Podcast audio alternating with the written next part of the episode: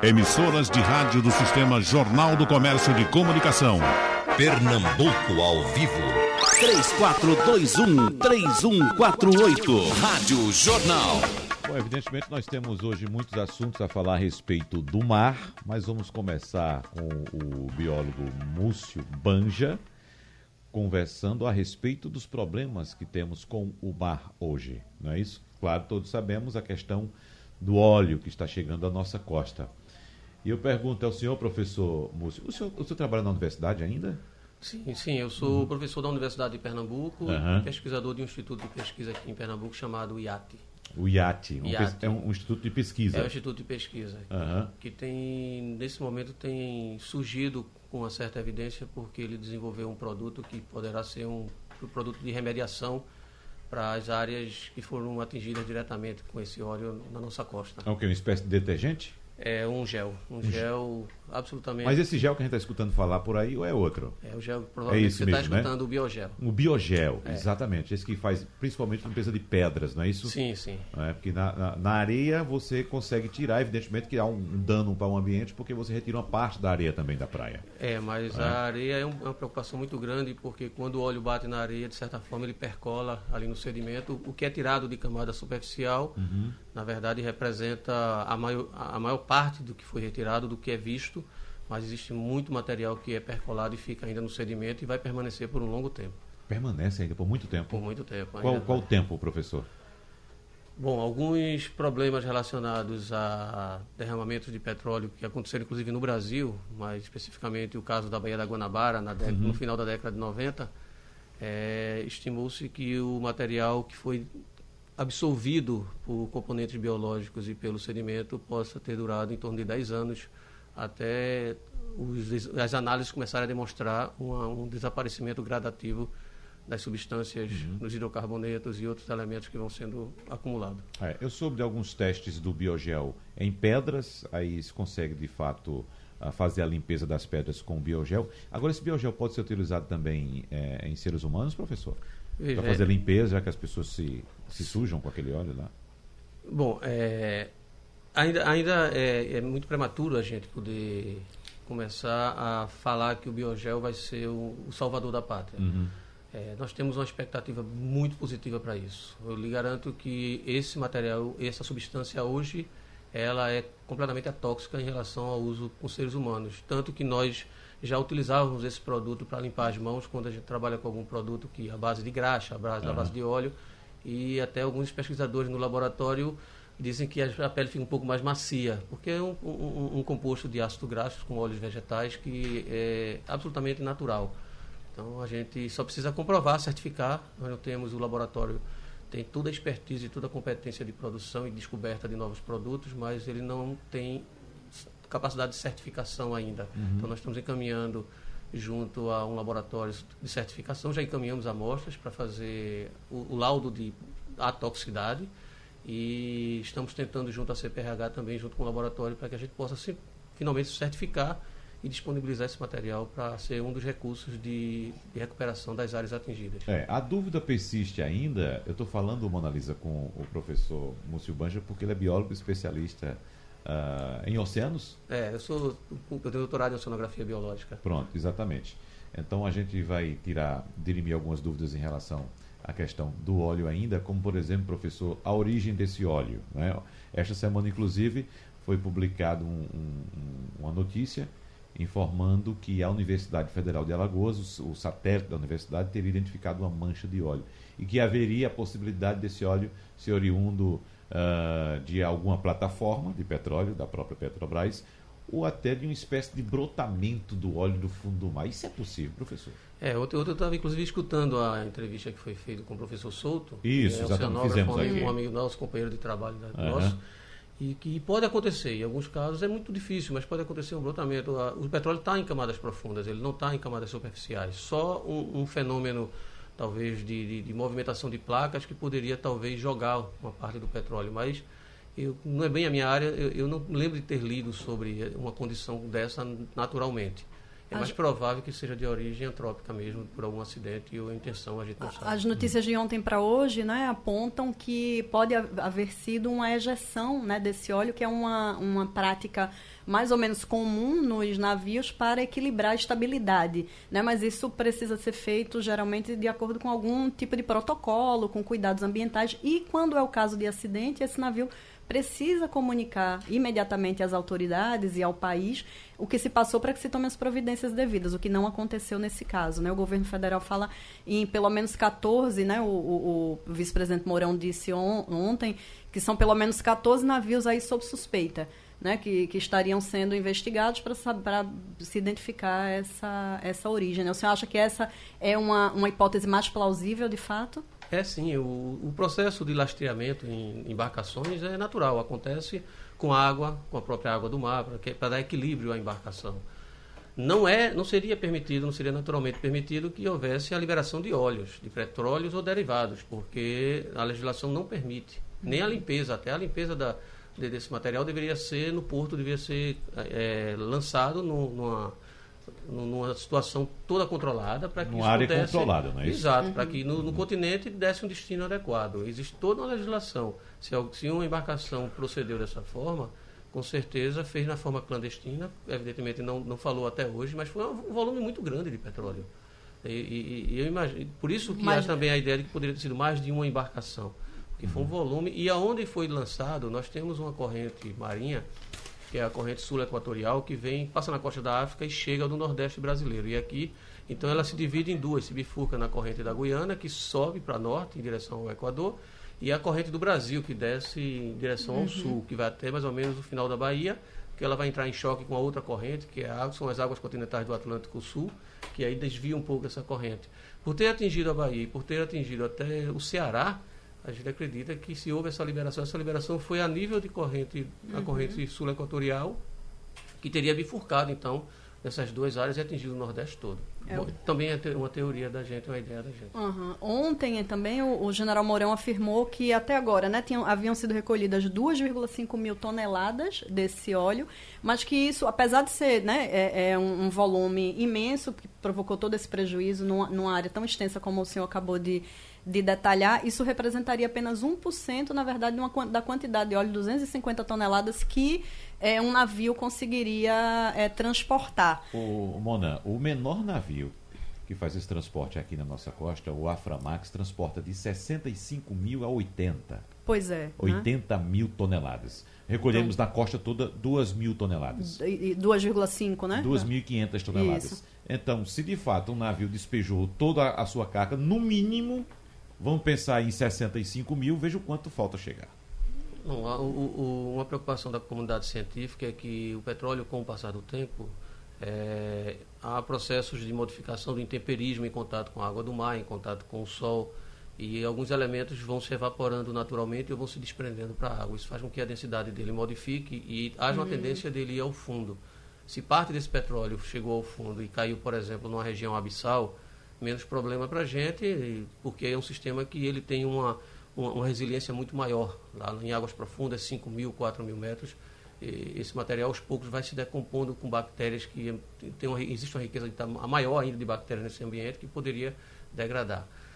O problema é se ele, se, se ele afundou e permaneceu na plataforma continental, porque a plataforma continental é a base de produção pesqueira de todos uhum, os estados. Uhum. Então ele estaria disponibilizado num fundo, liberando toxinas que poderiam atingir animais, e inclusive animais de importância econômica. E a pesca, por exemplo, do atum e outros peixes de, de, de regiões pelágicas poderiam estar diretamente ligados a uma água, embora a gente sabe que o oceano, por sua dimensão, ele tem uma capacidade de diluição muito grande, de renovação muito grande.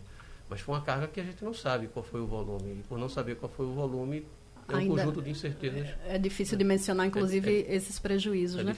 Professor, mencionar. e o, o, senhor acredita que é, a gente, praticamente, o que, o que parece, o que se percebe é que todo mundo foi pego de surpresa com um acidente desses, é, que, que, é, que, que é possível de ocorrer uma vez que, que nós temos esse tráfego intenso né, de navios carregando óleo no nosso litoral. O que é que faltou? Faltou um planejamento estratégico para que se reagisse a contento, já que esse óleo está trafegando aí né, desde, o, desde o, o, final de setembro, que já se sabe da presença desse óleo no, é, no litoral, e, e, haveria formas de ter se evitado um estrago tão grande nas praias, ou esse depósito, inclusive, no, no fundo, como o senhor disse agora, trazendo prejuízos muito grandes para toda a cadeia né, econômica que depende da pesca, que depende da, é, do, do, do, mar. Né? Falta, há um, um, um, amadorismo em tratar, em tratar a questão?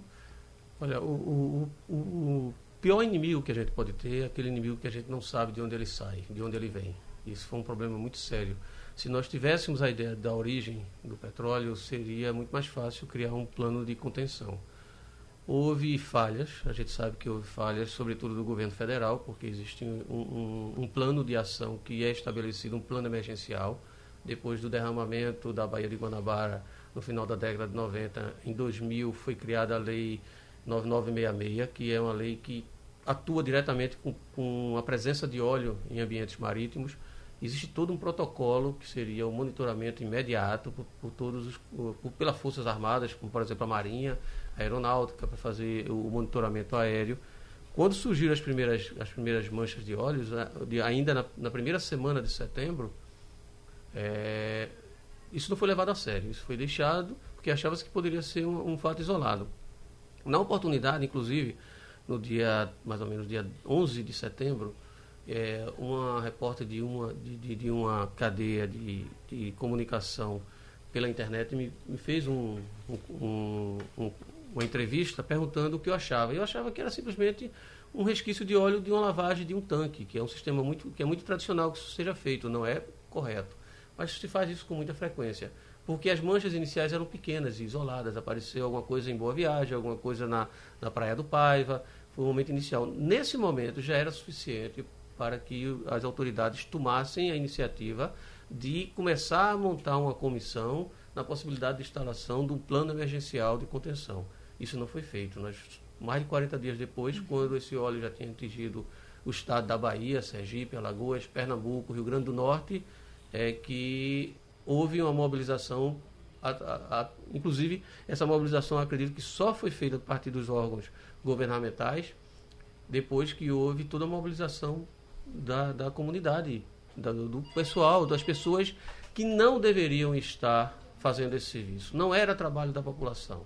As, as organizações que, que assumiram, que foram à frente desse, desse problema e tentaram fazer a contenção e retirada, fizeram de uma forma emotiva, de uma forma é, é, espontânea, mas poderão sofrer consequências. Já, já existem várias ideias de, de pessoas que estão apresentando sintomas intoxicação, sintomas de, de, de pele. A, a, própria Universidade de Pernambuco essa semana se reuniu e há uma necessidade de criar, de criar uma comissão no, na Faculdade de Ciências Médicas, através de, de, de, de incentivo da própria reitoria, para que se crie uma frente que monitore, acompanhe e já a contaminação algumas, dessas pessoas também. Já dê, né? busque também alternativas. Mas aí foi isso, né? O, o desespero das pessoas de ver a, a, praia invadida pelo óleo, como o senhor disse, tem uma questão emotiva de quem vive ali e principalmente de quem depende economicamente, né? Eu acho que eu, toda a comoção que nós vimos, principalmente nas praias é, do litoral sul, tem muita relação com isso, né? Foram é, até o, o, os próprios trabalhadores dos restaurantes, dos hotéis, né? O turista se envolveu em ver, né? A, a, a, aquela a beleza que não deixa de ser, né? Dessa mobilização, dessa comoção.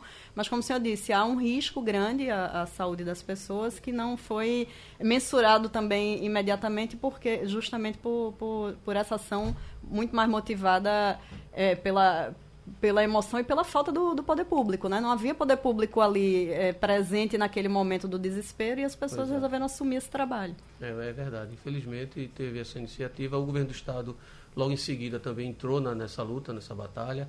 É, nós acompanhamos, vimos a iniciativa do governo do Estado, mas deixando bem claro que, na verdade, isso era um problema a nível federativo, isso não era um problema estadual. O Estado seria apenas um, um aporte e, e, as pessoas deveriam monitorar acompanhando todo esse processo, todo esse procedimento. Bom, deixa eu apresentar também para o nosso ouvinte o mergulhador Júlio Campos, que está acompanhando essa conversa aqui e prestando bastante atenção.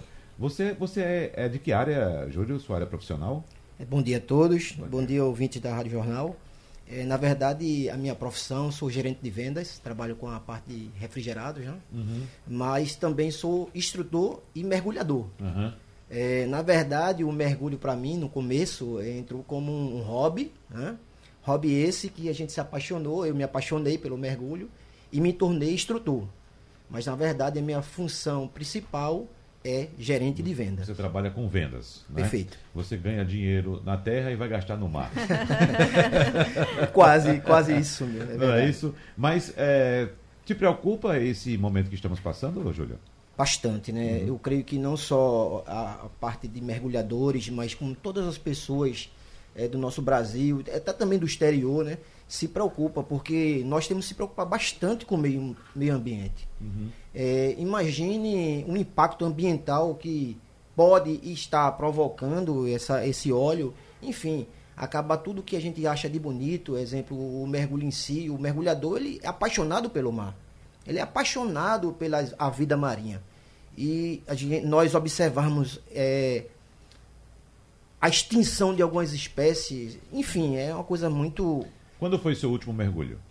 Bem, na semana passada eu mergulhei. Semana, em que área você mergulhou? É, na verdade, eu mergulho em naufrágios, tá? Uhum. Esses naufrágios, a grande maioria fica frente à praia de Boa Viagem, Olinda, é, nessa região. Uhum. Encontrou óleo alguma vez nesses, nesses mergulhos? Graças a Deus, não. Uhum. Né? No momento, nós não observamos nenhum fragmento de óleo nos naufrágios, né? Tá. Por enquanto está tudo limpinho lá embaixo. Aparentemente sim, né? É, como pelo menos prof... nessas áreas. É, né? como o professor falou agora há pouco, né? Uhum. É, no momento não, apresenta, não apresentou nenhum realmente é, fragmento de óleo nesses locais. Mas não queira dizer que não tenha, né? Realmente até então não foi visualizado por nós. Qual é o, qual é o risco, professor, nesse caso, de o, o, o óleo vir a se depositar é, nesses arrecifes é, é, artificiais, né, que são o caso dos, dos navios naufragados que nós temos aqui na costa, e devia prejudicar, matar até esses, esses corais, essa vida marinha que, que existe, que, né, como, como é, o, o, o, Júlio disse, é tão apreciado né, por esses turistas e moradores né, que, que, que fazem o mergulho de é, cilindro. Eu, eu, também sou mergulhador, né? Nós mergulhamos com certa frequência juntos. Eu tenho, inclusive, um, uma credencial de instrutor de mergulho científico, mas o mergulho científico ainda é muito escasso aqui na nossa costa. Uhum. Lembrando que, além da preocupação do Júlio, é, nós temos alguns grupos de mergulhos no, no WhatsApp e essa, essa, semana nós criamos uma rede e uma ideia de qualquer embarcação que sair para fazer mergulho no naufrágio estará levando sacos plásticos, luvas de proteção, porque se encontrar qualquer resquício desse óleo, a tendência é que os mergulhadores eles tentem resgatar e tirar esse material, porque os naufrágios eles se, eles se transformam em verdadeiros oásis. A nossa plataforma continental, como a plataforma continental do Brasil todo, ela é uma plataforma que tem predomínio de, de alguns tipos de sedimentos. Aqui no nosso caso, muito cascalho.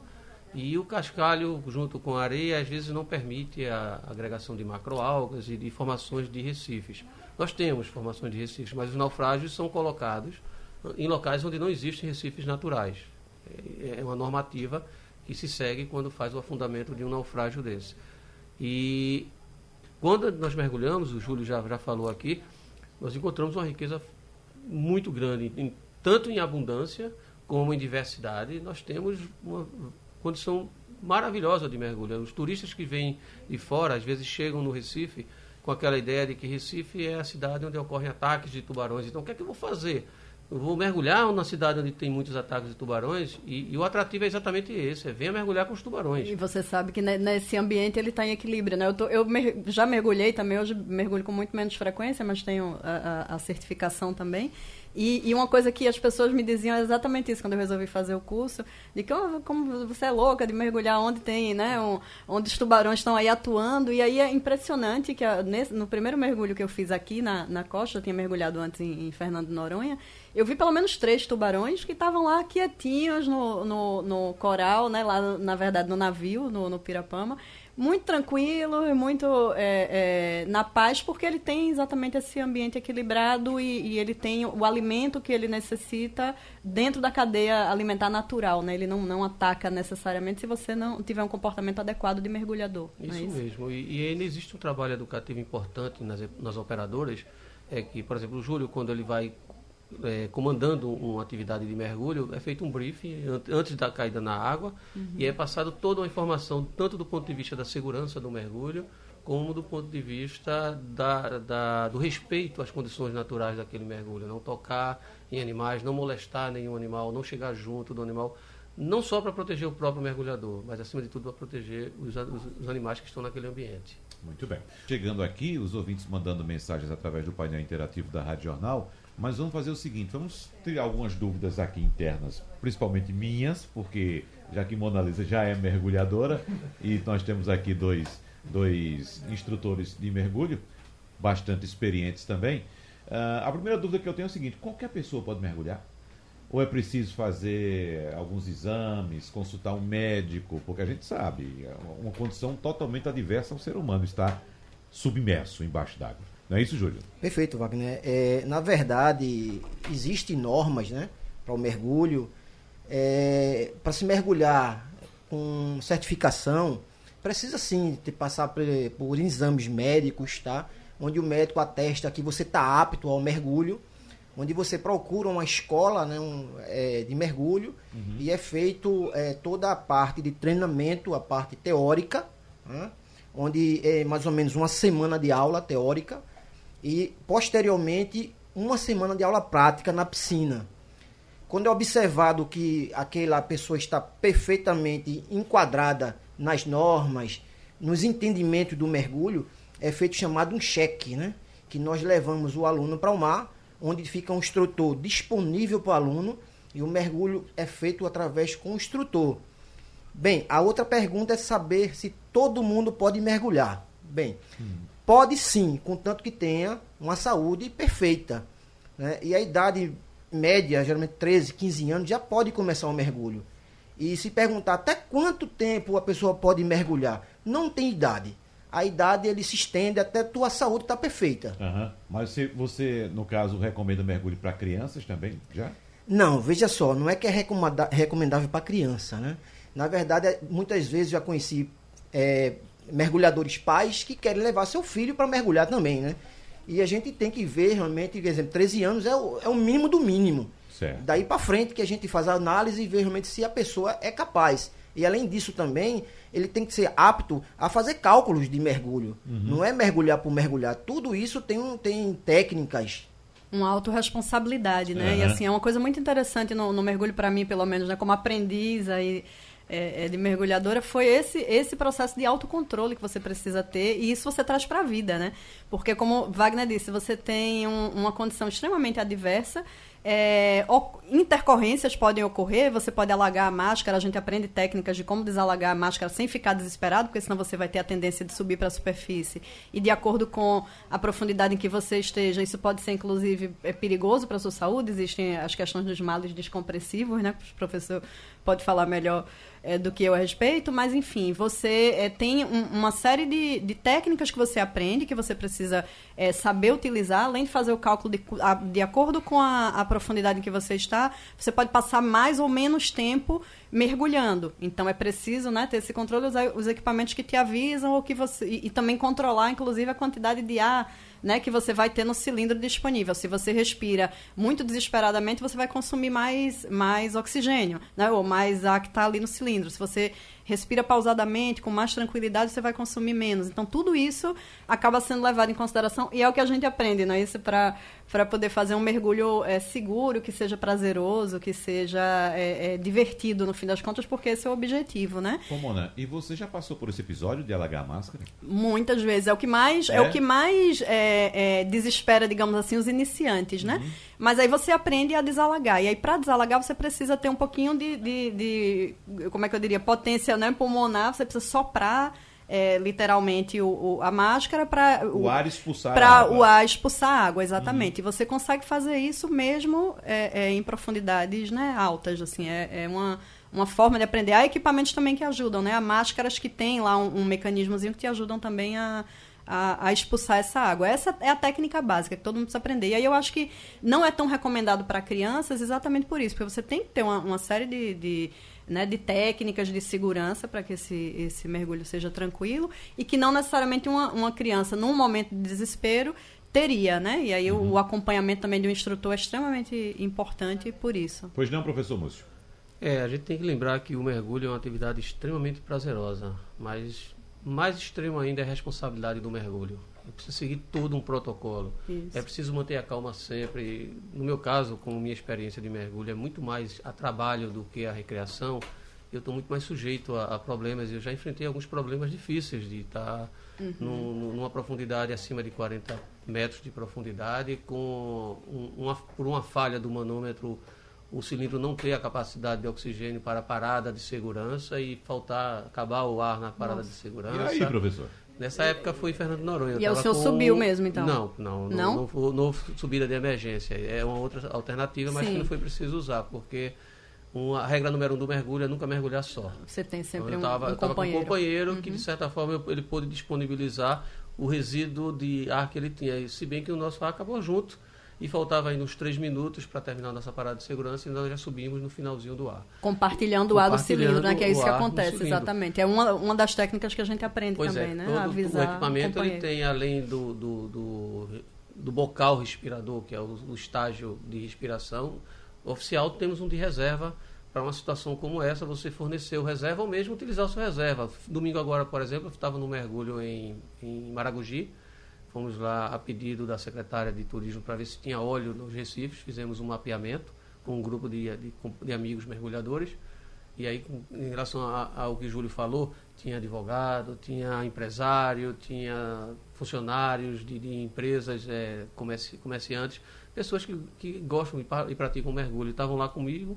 E aí a gente dá as orientações. Então, se alguém encontrar manchas de óleo, qualquer sinal, avisa e não, nós não encontramos. Mas só que assim que eu caí na água, comecei o, o meu estágio principal de, de, de respiração estava com fluxo contínuo, estava com problema. Então eu tive que tentar isolá-lo e peguei o reserva e continuei o mergulho usando o reserva. Então a gente tem é, é, é, essas opções.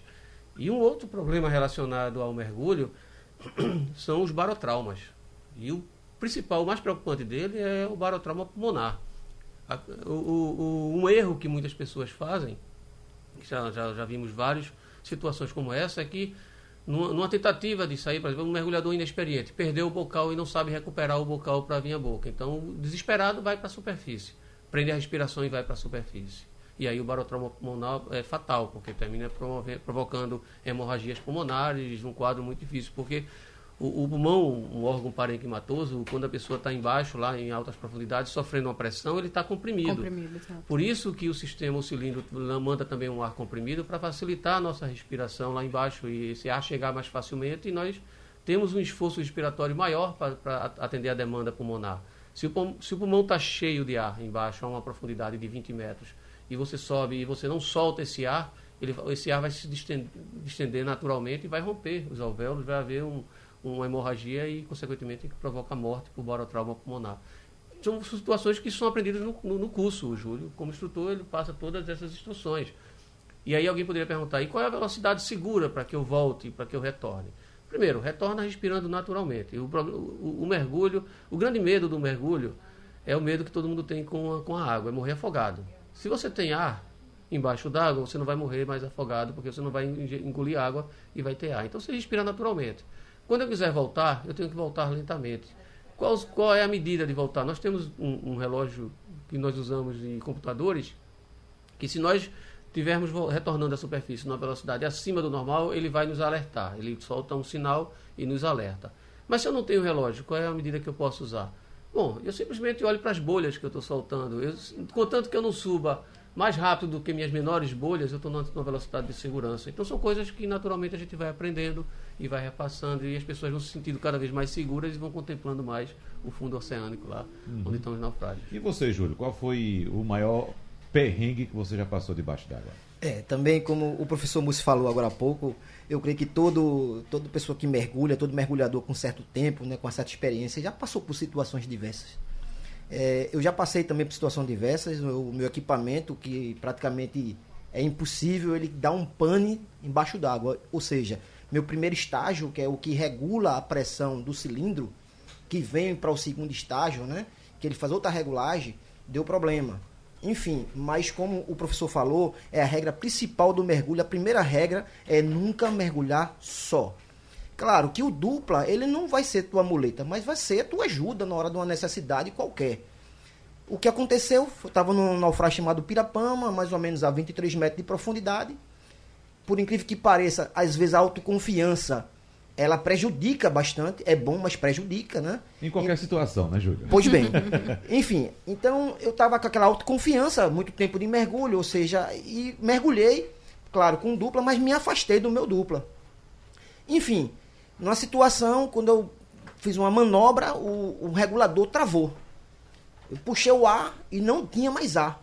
Eu olhei o manômetro e realmente tinha pressão. Porque a gente fica o tempo todo olhando, verificando a pressão. É como se fosse um combustível de um carro. A Sim. gente sabe mais ou menos quando acaba o, o, ar. Isso. Bem, então deu essa pane e procurei o segundo é, regulador, que é o Octopus, e a mesma coisa, ele não funcionou. Veio aquela situação de pânico, né? Na verdade, o mergulho, a gente, como a Mona Lisa falou agora há pouco, é calma.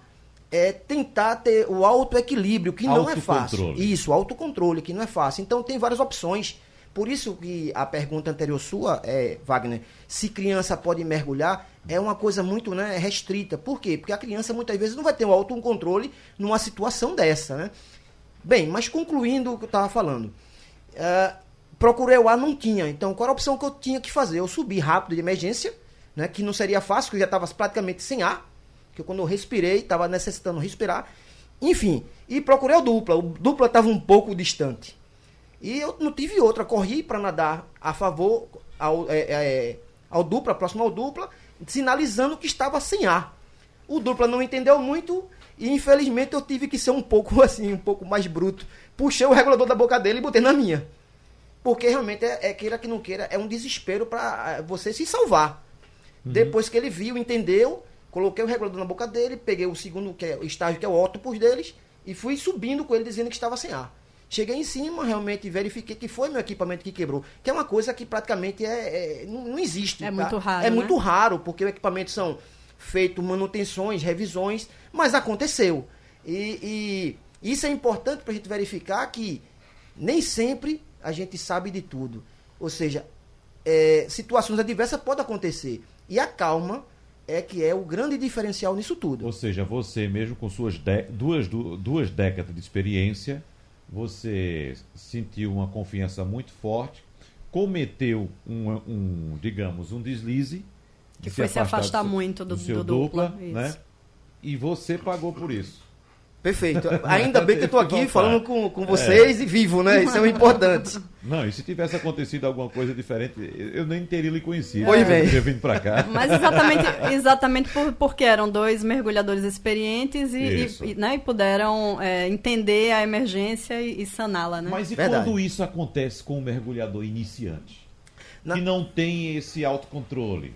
Que não tem essa capacidade de sinalizar para o outro. Veja só, você experiente sinalizou para outro experiente que não entendeu o que estava acontecendo com você. Quando isso acontece com o inexperiente, qual o procedimento que vocês que estão acompanhando um mergulhador iniciante, qual procedimento vocês adotam? Ótima pergunta. É, na verdade, o mergulhador iniciante ele nunca vai estar só, principalmente que está com o instrutor. O instrutor está se preocupando totalmente com o iniciante.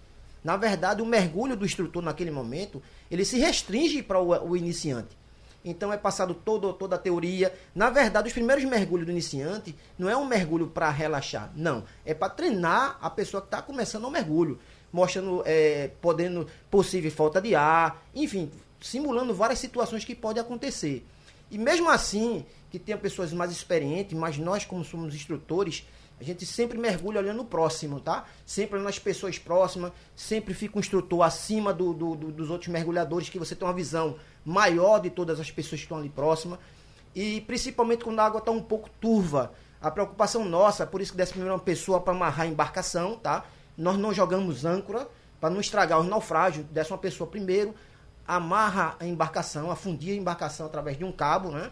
E o que acontece? A pessoa lá vai ver o check-up, vai um check-up geral, dá uma olhada geral como é que está a situação no mergulho. E diz, olha, a água está um pouco suja, vamos se manter juntos.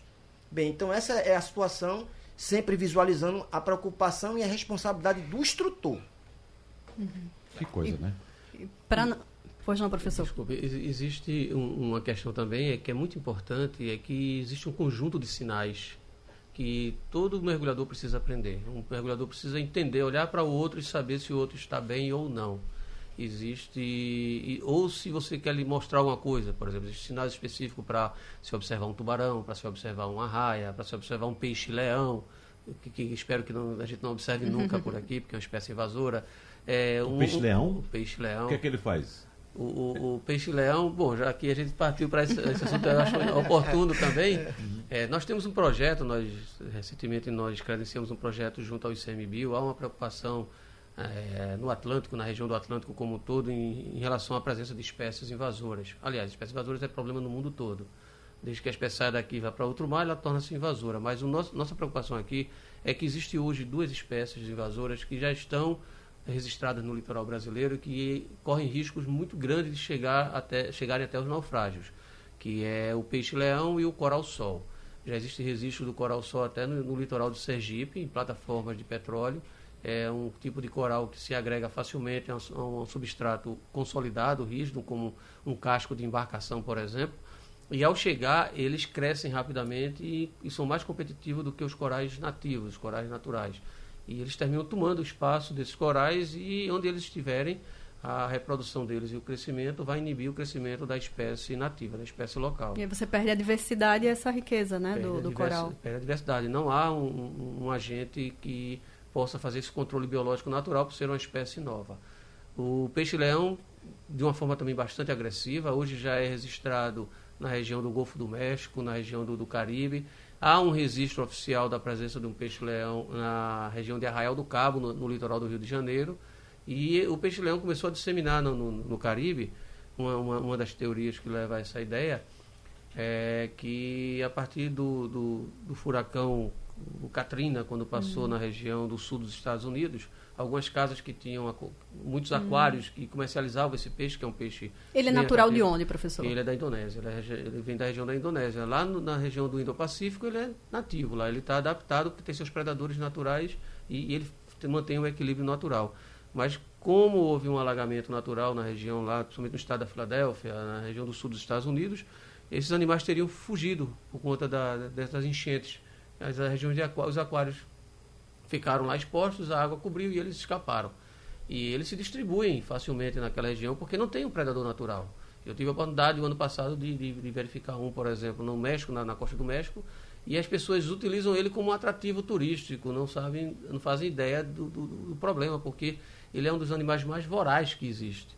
Ele sai comendo filhotes de todas as espécies nativas. Qual o tamanho desse peixe? O peixe-leão pode atingir até 50 centímetros de, uhum. de, comprimento. É um animal que é, é chamado de leão porque ele possui espinhos próximos às suas barbatanas laterais.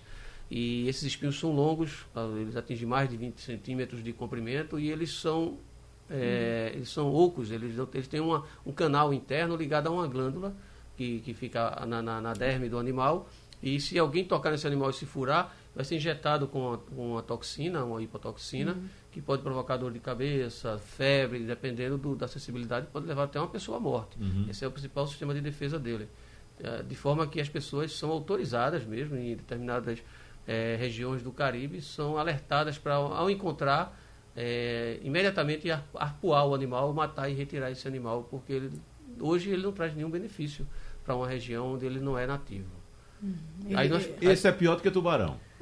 Para o, sentido, sim. Para o sistema em geral, muito, muito. pior. É. Não, não, não, não, não há como dimensionar. E aí nós fizemos um projeto, nós temos um conjunto de mergulhadores nesse projeto, aproximadamente 20 ou 30 pessoas de todas as áreas possíveis que são colaboradores no projeto de ficarem atentos à presença desse animal. Assim que encontrar esse animal, nós precisamos alertar o ICMBio e alertar a, a, a alguns, alguns algumas ONGs que trabalham diretamente com o controle desses animais para que a gente possa proceder protocolos de isolamento e extermínio de espécies invasoras. Então quer dizer que Pernambuco hoje é um dos polos turísticos no que diz respeito a mergulho. Sim, é um polo, é, é um caso, polo famoso para naufrágios artificiais. Para naufrágios em, em navios, né? Um, É um destino conhecido internacionalmente, né? Um do, dos principais se não o principal, né, do, do país, tanto em, em diversidade, em quantidade, em diversidade.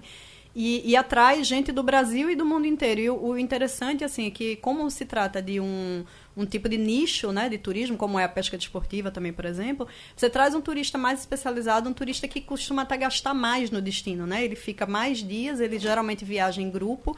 É, há uma, uma média que diz que esse turista costuma gastar mil reais por dia no destino, né? Quase o dobro é, de um turista comum, digamos assim. Então ele é, é super interessante né, para o destino, além do que é um turista também habituado a práticas de sustentabilidade, ao cuidado com o meio ambiente. Né? Então é, é um, um turista que, em todos os sentidos, é, é interessa né, para é, a cidade, interessa Isso. ao destino, porque ele traz tanto a questão do, do desenvolvimento econômico, ele traz receitas, né, ele movimenta toda uma cadeia, porque imagine, desde o, de quem produz né, o, o cilindro, a, a, aos instrutores, ao barco, né, ao pessoal de apoio, a, a, e depois restaurantes, hotéis, né? Toda a cadeia turística é movimentada e você ainda tem um turista que, que é de fato um conhecedor do mar um, e, e um protetor né, também desse, dessa diversidade. Então ele acaba sendo é, é, um dos melhores tipos, digamos assim, né, de turistas. Eu queria que o, o, o, o Júlio lembrasse a gente quantos naufrágios são, é, Júlio, aqui na, na costa pernambucana, na costa, pernambucana, Bem, costa é, recifense catalogado, também. temos em média 111 naufrágios. Tá 111, 111 isso tudo? É, 111. Uhum. Só que uns mais conhecidos, outros que já praticamente já não existe, né? Como o professor Musso está dizendo agora, está surgindo mais dois, né, professor? Hoje foi fundado há cerca de um mês atrás, o Natureza e o Rio Baldo, lá em Tamandaré. Então vamos para 113, né? 113, agora. é, perfeito, professor. Uhum. E assim, os mais conhecidos são em média 26 naufrágios são mais conhecidos. E o que é mais interessante, que anteriormente não tinha, como tem hoje em dia, o pensamento de fazer é, é, arrecifes artificiais, né? Que hoje já temos esse projeto, já é feito esse projeto, e o principal temos mais ou menos 14 naufrágios que foram feitos com esse, com esse objetivo, né, professor? De ter um berçário natural, né? Natural não, é artificial, mas que se torna natural, né? E assim, aí também trazer mais turista para cá, né? Uhum. É.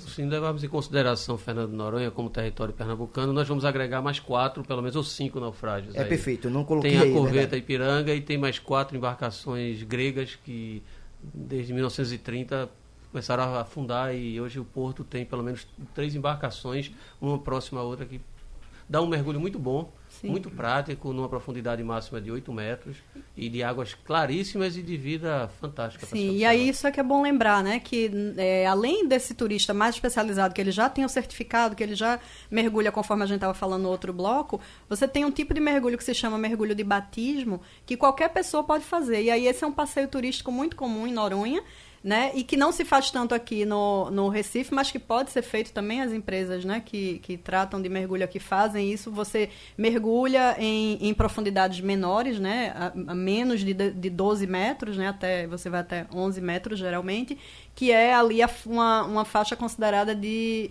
de segurança, uhum. né? Para, para quem não tem experiência. E, claro, você, nesse caso, é sempre acompanhado por um instrutor. Então é para começar a dar o gostinho, digamos, né? De você começar a ter um, um, um pouco desse contato com o mar, começar a, a, já aprender ali algumas técnicas, como essa que a gente estava falando de desalagar que era, né? Já entender um pouco como lidar com o equipamento e isso acaba é, sendo um, uma porta de entrada, né? As pessoas se apaixonam e acabam aí indo fazer os cursos para poder mergulhar profundidades maiores. Uma questão que a gente não falou, por exemplo, né? Na, no, também que, que tem a, a relação com a segurança no mergulho, e por isso o mergulho de batismo ele tem uma profundidade menor, é, é, a dificuldade que você tem com a pressão que você precisa controlar, por exemplo, para não ter problemas né, no ouvido. Não é isso, é, professor? Então, você precisa é, é, saber, às vezes, como a gente está no avião, né? Lembra que a gente, às vezes, quando está descendo com a compressão muito forte, você até é, simula uma mastigação ou põe um chiclete ali para evitar que o, o, o, seu ouvido fique pressionado, que ele fique doendo. É a mesma coisa embaixo do mar. No mar, você também aprende, né, no mergulho, a fazer um, um tipo de exercício para não para evitar que o, o, ouvido rompa. Mas não pode isso... levar o chiclete, né? Não pode levar o chiclete nesse caso, né? Você tem que aprender a, a fazer o movimento né, para evitar exatamente essa ter algum tipo de, né, de, de, de problema e aí por isso a, as profundidades não são permitidas para qualquer tipo de mergulhador, né? Olha, Depende a da, conversa de vocês está tão interessante, está tão boa. Estou aqui como espectador. Eu até esqueci de olhar o painel interativo aqui. Tem um monte de mensagem aqui, por exemplo, tem uma de Ricardo Barbosa de Prazer dizendo: manda um abraço aí para Múcio. Ele citou aqui família Adventure, acho que. Adventure Divers, é um Divers, é, exatamente. Isso, é verdade. É. Tem também Sérgio Alberto de Salvador, ouvindo a gente pelo aplicativo da Rádio Jornal, dizendo: Meu maior problema foi mergulhar em Fernando de Noronha. Eu sou credenciado e meu filho, de 13 anos, estava com o instrutor. Eu me empolguei em filmar meu filho, fiz várias manobras para captar as cenas e acabei terminando meu ar antes do tempo. Isso é Coisa normal. de pai acontece, acontece bastante. É comum que isso aconteça, é, é normal. É. Tem também aqui é, Paulo Pedro de Moreno. Para qualquer mergulhador profissional, não é possível detectar óleo em fundo do mar, em virtude que, quando se constata, é sempre uma mancha de óleo na superfície do mar. Ele deve estar falando do óleo que fica evidente na superfície. É. Mas nesse caso, esse óleo ele pode chegar até pode, corre a, o, o, fundo. Corre né? o risco da densidade dele alterar e ele bater e, e, e sendo transportado por uma corrente mais profunda, uhum. encostar no naufrágio e ficar ali preso ao naufrágio. Se isso acontecer, péssimo, um claro, desastre. prejuízo Aumenta absurdo. ainda mais. Tomara que nem tenha passando ao largo do naufrágio, muito menos que fique retido no naufrágio. É, Josias Ferreira de Caraguatatuba, São Paulo, está mandando aqui abraço para vocês e parabéns pelo debate. Tem muitas, é, muitos questionamentos a respeito do óleo, mas a gente já tratou do óleo aqui no primeiro bloco. Vamos encerrar com essa questão, de fato, do turismo, Mona Lisa, porque é importante, é um segmento importante para Pernambuco. Mas antes de você fechar, eu queria saber, antes que eu esqueça também, aqui saber de Júlio, qual foi a maior profundidade que ele, que ele atingiu? Bem, é, a maior profundidade que eu fui foi chamado a Coveta Camacuã, né?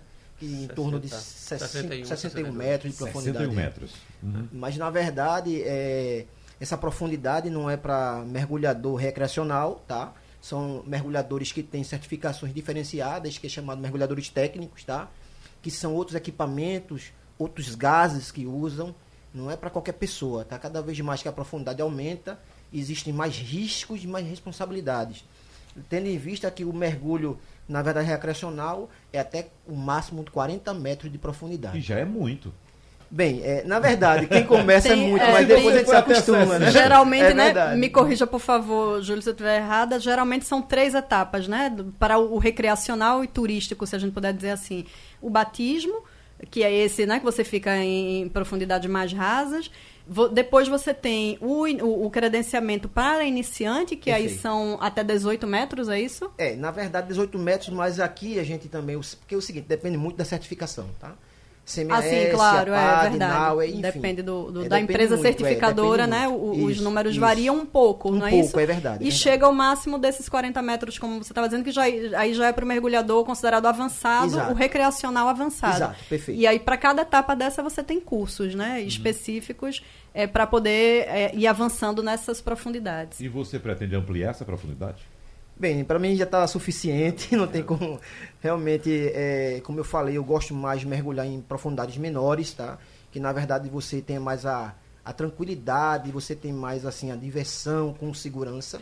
Por mergulhos maiores do que isso, a responsabilidade é muito grande e se torna um pouco tenso. E qualquer erro pode ser fatal. Uhum, sem dúvida. Depois um mergulho a 60 metros, para atingir toda a base de segurança, você vai passar menos tempo mergulhando do que parando para fazer a recuperação a parada de segurança para que a circulação e os gases voltem ao normal. Essa parada de segurança tanto é descendo quanto subindo? Não, só no retorno. Só no, no retorno, retorno no... Para descomprimir, é, né? É, a, a, descida já precisa ser cuidadosa para ir equalizando a questão do ouvido, como a Analisa falou. Você já precisa descer com cuidado no seu limite de, de descida para ir equalizando e seguir todas as regras. Não dá. Mergulho não existe no mergulho, o eu acho. O mergulho é protocolo, é regra, é segurança e depois de tudo isso cumprido é diversão. É contemplação. Ô Mona, o pessoal que vem fazer turismo de mergulho aqui, Sim. já vem sabendo mergulhar ou vem para aprender a mergulhar ainda? A maioria já vem sabendo mergulhar, né? Isso que a gente está falando. Quando quem vai a, a Fernando de Noronha, por exemplo, é muito comum e muito difundido lá o mergulho de batismo. E aí sim você pode chegar e contratar na hora na- nas agências esse mergulho que fica aí em 8, né, 9 metros e tal. Mas as pessoas que vêm realmente para os naufrágios que a gente citou, são pessoas que costumam inclusive viajar juntas o mundo inteiro buscando novas experiências e novos lugares para mergulhar. Então isso é muito interessante, né? Gente que Perfeito, viaja é isso mesmo.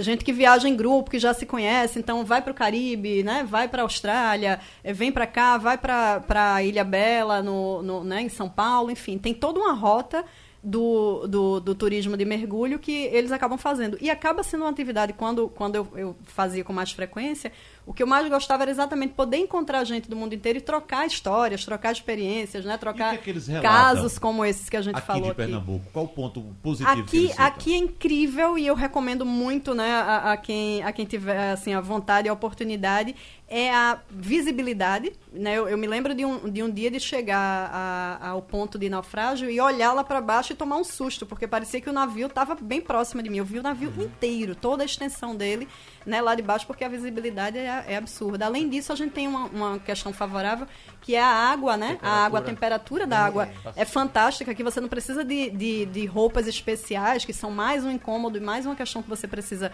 controlar, né? Então aqui, aqui praticamente você não vai ter esse problema, você consegue passar todo o tempo do mergulho sem sentir frio, porque o que acontece é outra é, é medida de segurança, né? Se você sente frio, você tem uma sinalização para dizer ao seu, ao seu par que você está com frio e daí você sobe, porque isso também pode é, gerar é, uma insegurança, né? Aham. Lá dentro. Então, é como eu disse, assim, é um, é um tipo de atividade de nicho, ela é extremamente interessante, né, para o destino, e ela traz receita e traz o cuidado com o meio ambiente. Para encerrar, Júlio, rapidinho, quer deixar telefone de alguma escola de mergulho? Pode ser que tenha alguém interessado em fazer aí.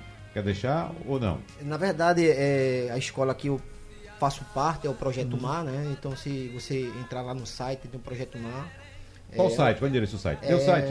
www.projetomar.com.br projetomar.com.br. Isso, é, Pronto, Tem o- todas as informações É, aí. lá o responsável é o nosso Joel Calado, tá? Que tem muito tempo aí já de, de praia, como se diz a história, né? De mergulho. Muito bom. Obrigado, então, Júlio Campos, que é mergulhador, professor Múcio Banja e Mona Lisa Dourado, mais uma vez aqui com a gente. Obrigado. Obrigada. Sugestão ou comentário sobre o programa que você acaba de ouvir, envie para o e-mail ouvinte@radiojornal.com.br ou para o endereço Rua do Lima 250, Santo Amaro, Recife, Pernambuco.